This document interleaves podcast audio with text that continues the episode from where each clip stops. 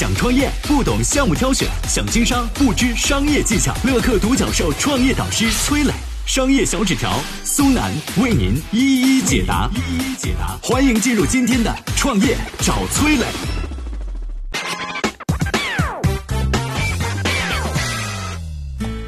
从单亲妈妈到水饺皇后，她是如何将路边摊打造成知名品牌的？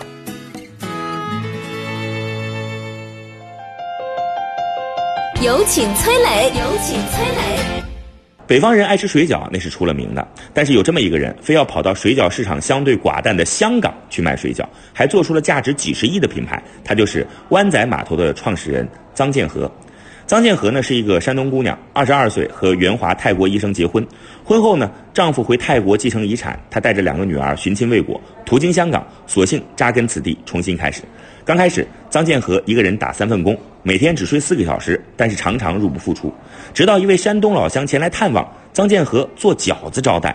老乡吃完之后赞不绝口：“哎呀，这个饺子拿出去卖，一定是人见人爱。”这句话点醒了张建和，他辞掉了工作，在湾仔码头推着小车卖起了饺子。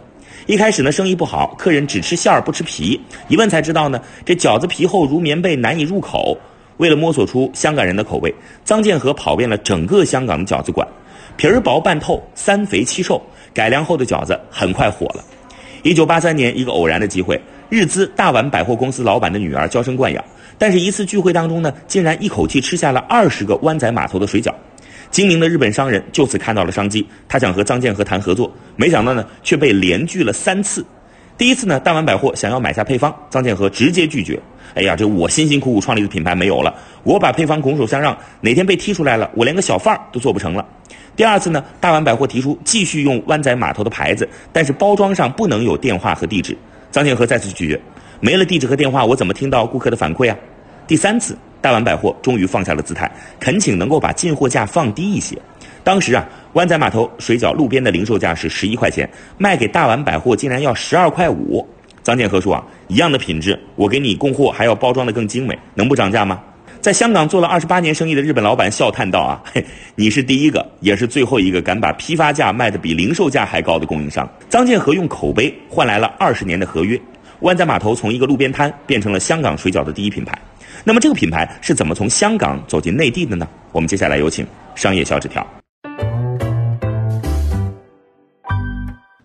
想创业不懂项目挑选，想经商不知商业技巧。乐客独角兽创业导师崔磊。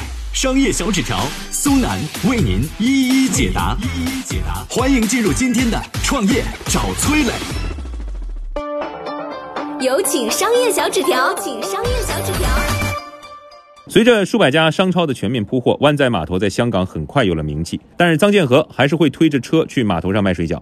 一次，一位厨师发现面粉不够了，于是图方便，直接多掺了水。一向好脾气的张建和知道以后啊，直接开除了那位厨师。皮薄馅儿好，真材实料。在香港，湾仔码头一度成了水饺的唯一品牌。从此呢，张建和对口碑更是小心重视，他拒绝了很多来合作的企业，生怕好不容易建起的口碑被搞坏。美国百年品牌石乐就是其中一家。石乐高层三次来到香港见到张建和，但是张建和呢想着美国人懂什么饺子呀，次次都不见。最后一次，对方请臧建和到美国去考察。他们的公司，并提出不签合作也没关系，您去先看看。臧建和被诚意打动，于是飞了趟美国。结果，当他到美国看到流水线飞快地吐出一个品相极好的披萨时，一下子就被打动了。张建和决定和石勒合作，让自己心爱的饺子乘着冷链车进入内地。湾仔码头的名字迅速响遍全国，留下的是湾仔码头边起早贪黑的身影，永不服输的倔强和精益求精的执着。有人说，在中国如何致敬巾帼企业家呢？简单。吹着格力空调，用湾仔码头站一站，老干妈。